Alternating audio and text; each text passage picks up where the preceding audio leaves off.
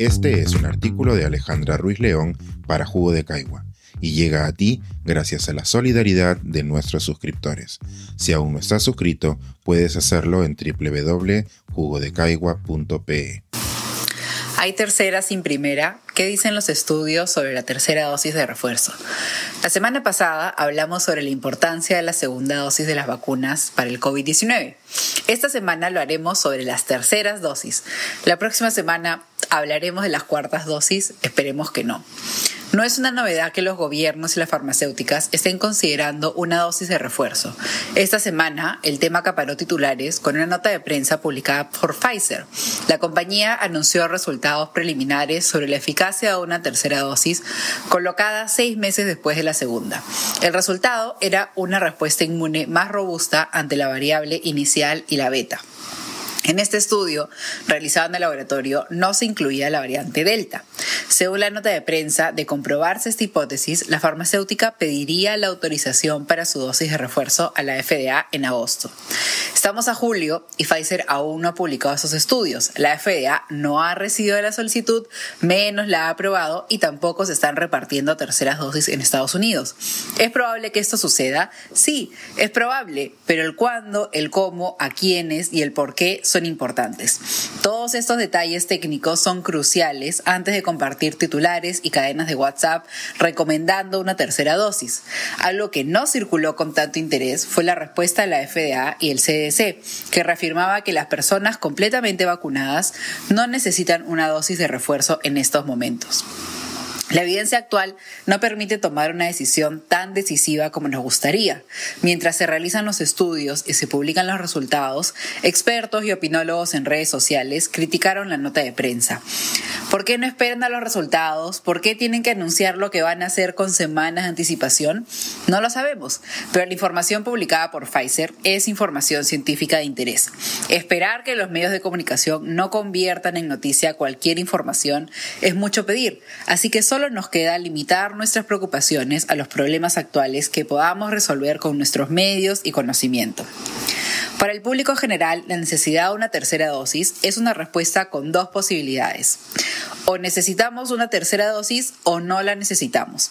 Pero para los expertos, esta pregunta tiene miles de opciones y son cruciales para que los gobiernos, que finalmente son quienes compran las vacunas, tomen las decisiones correctas. Y no todos los países van a poder tomar la misma decisión.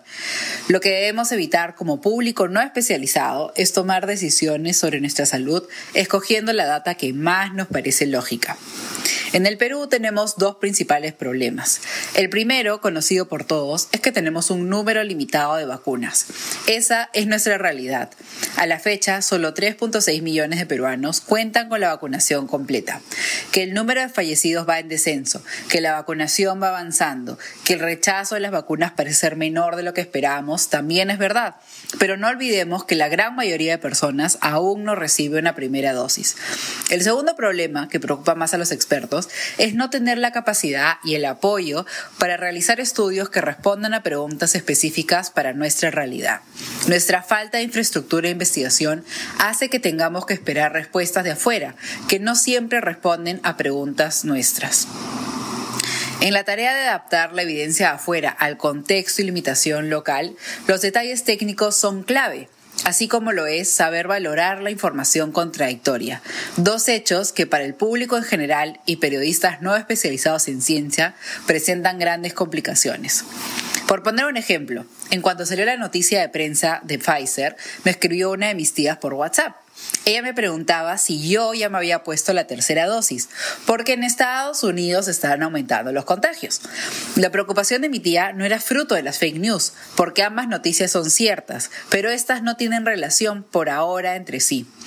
Aquí entra la importancia de los detalles. Primero, por el momento yo no necesitaría una tercera dosis, por grupo de edad, situación médica, tiempo de la segunda dosis, indicaciones del CDC, exposición al virus, etc. Y el segundo, el aumento de casos en Estados Unidos es principalmente en población no vacunada. En todo caso, conocer los nuevos brotes en Estados Unidos me ha llevado a llamar a mis amigos no vacunados en lugar de buscar la manera de colocarme una tercera dosis. Pero Estados Unidos no es el único país que produce información científica. Si bien aquí no se está aconsejando una tercera dosis, esos estudios sí se están realizando y sí se está valorando una tercera dosis para personas con el sistema inmune comprometido. En estos casos también conviene revisar la evidencia de otros países.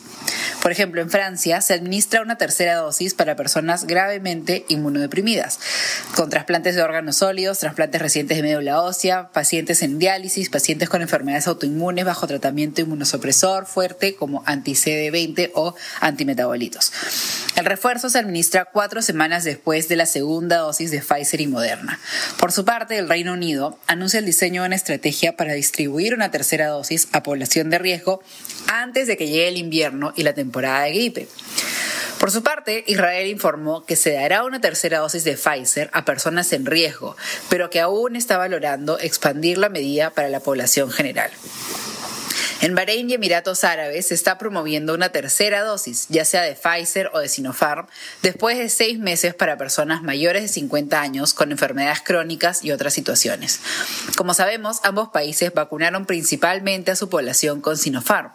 Los laboratorios de las vacunas Sinopharm y Sinovac han anunciado estudios para comprobar la efectividad de sus vacunas ante la variante Delta, pero por ahora no se han publicado resultados. Aunque toda esta información parezca contradictoria, no lo es. En todos los casos mencionados, la medida de la tercera dosis se está dando en sectores específicos de la población, asumiendo que hay una disminución de la inmunidad por temas médicos o por brotes predecibles como la gripe estacionaria. Al mismo tiempo, estas indicaciones nos reafirman que las dosis de refuerzo son para fortalecer nuestra respuesta inmune, pero en ningún caso indican que la tercera dosis es necesaria para activar las dos primeras. Una conclusión que muchos han realizado de forma incorrecta e ignorando información básica de cómo funcionan las vacunas y el sistema inmune. La evidencia que llega desde afuera es un mensaje que nos ayuda a adaptar nuestra estrategia nacional para aprovechar de la mejor manera nuestros limitados recursos, pero conocer los detalles técnicos es crucial, así como lo es ser cautelosos con los mensajes que se transmiten a la población y las decisiones que se toman. Todos nuestros esfuerzos deben asegurar que la mayor parte de nuestra población se encuentre vacunada lo antes posible. Este es un artículo de Alejandra Ruiz León para Jugo de Caigua y llega a ti gracias a la solidaridad de nuestros suscriptores. Si aún no estás suscrito, puedes hacerlo en www.jugodecaigua.pe.